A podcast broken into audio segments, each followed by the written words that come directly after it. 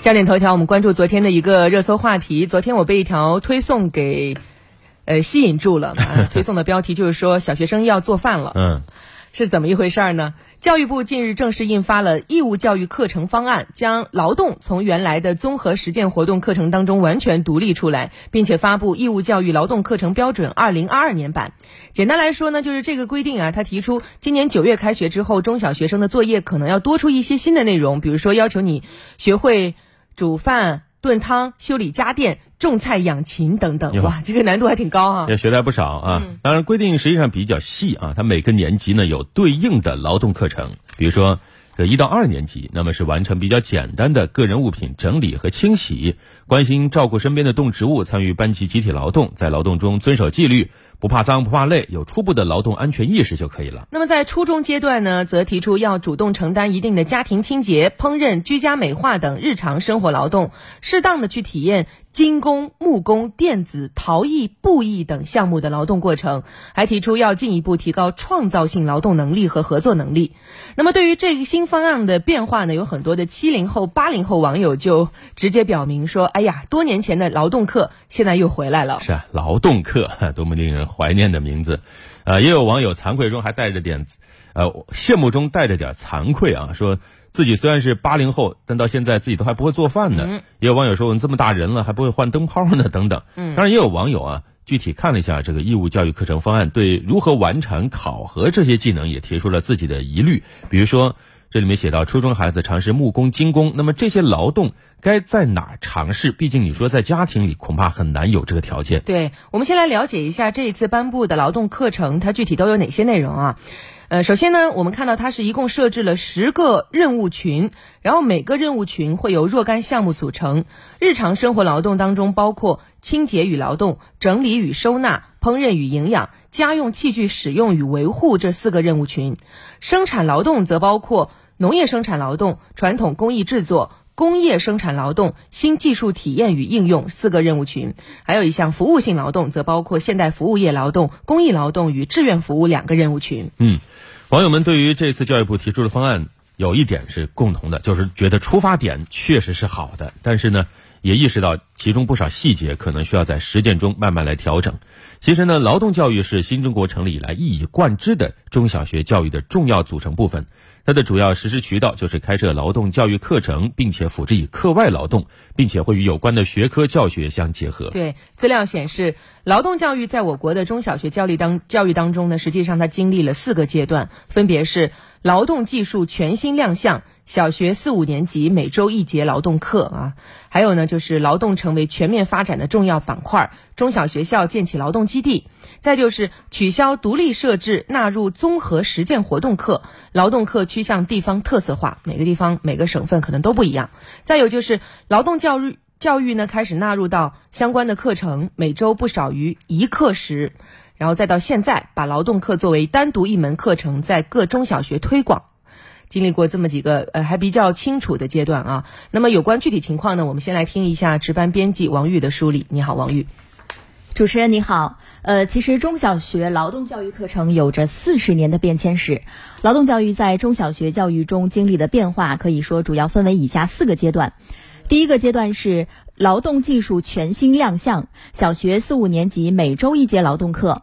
一九八一年三月份，全日制五年制小学教学计划修订草案颁布。当时的草案规定，一年级、二年级和三年级学生可以在课外时间适当的安排一些力所能及的自我服务性劳动。那小学四年级和五年级开设劳动课，每周一课时。除此之外呢，要组织学生参加公益劳动或者简易劳动，每周劳动一小时。那第二个阶段就是劳动成为全面发展的重要板块，中小学校建立起劳动基地。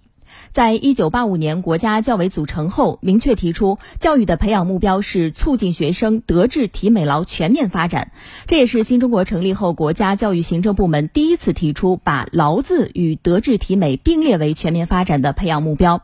为了确保中小学上好劳动课和劳动技术课，在一九八七年，国家教委颁发《中小学劳动课和劳动技术课教学大纲》。在一九九零年底，多数中小学建立起比较稳定的生产劳动基地。那第三个阶段就是取消劳动技术课的单独设置，改设综合实践活动课。除此之外呢，劳动课也趋向地方特色化发展。一九九四年七月份，根据《中国教育改革和发展纲要》精神，国家教委规定，小学在三四五六年级开设劳动课，每周一课时；初中各年级每周两课时；高中各年级每学年四周。到二零零零年一月份，教育部在发布的全日制普通高级中学课程修订试验修订稿中，取消了必修课中劳动技术课的单独设置，改设了包括四部分内容的综合实践活动课。这四部分内容包括研究性学习、劳动技术教育、社区服务和社会实践。这也是劳动教育课程从1955年单独设置以来第一次被取消。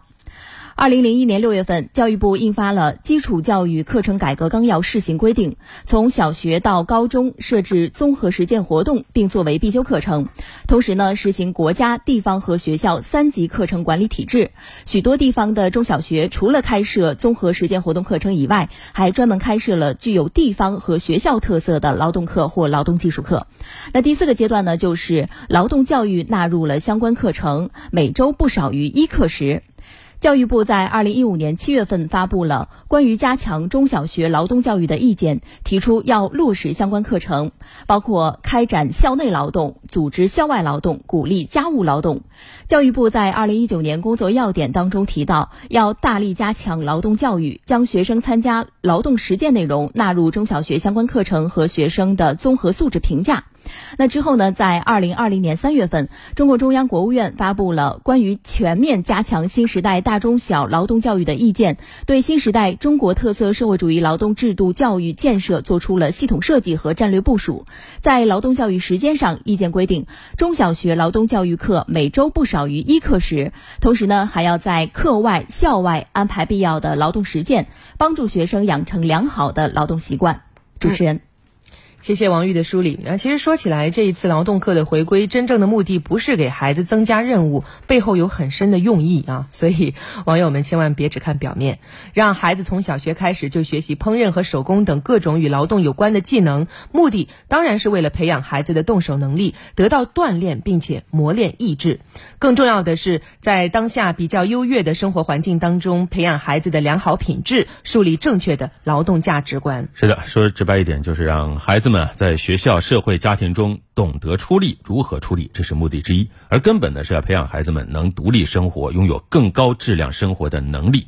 你现阶段来看，劳动课程它可以提高孩子的综合素质。你从长远看，甚至对于孩子未来工作甚至婚姻都有积极的影响。对，当然我们也看到有很多的家长啊，对于劳动课的回归呢，有赞同，也有顾虑。你比如说，就像刚才我们前面提到，要孩子去接触木匠、金匠的那些活儿，啊，种菜养家禽，你现在。大部分的家庭他还真没那个条件，你比方说哈，我看到有网友就提出了一个很现实的问题，说别叫我拍视频就好，千万别把劳动课变成了打卡拍打卡拍照课。是，我就说一个，哎呀，昨天晚上刚刚遇到的例子，你看咱上了一天班回家特别累是吧？很晚了就想躺平，可是孩子不依不饶跟你说我要做实验，我要买铜线，我要买电池。电池还好说，那个铜线啊，我真是跑了好几家五金店都没有买到。你找我要啊？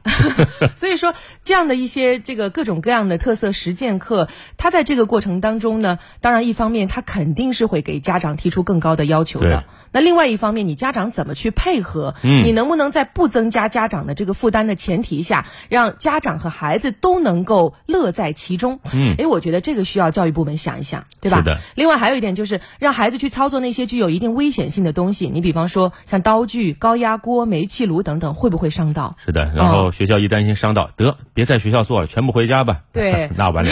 所以我们在这儿也希望啊，各个学校在执行的时候，还是要根据实际情况制定更加。加细致的实施方案。好了，这里是正在直播的焦点时刻。今天呢，我们也想问问大家，你对劳动课成为单独一门课，并且设置具体的课程内容怎么看？你觉得孩子完成这些课程设置会有难度吗？欢迎登录九头鸟焦点时刻直播专区或者湖北之声微信公众号，参与我们今天直播互动的讨论。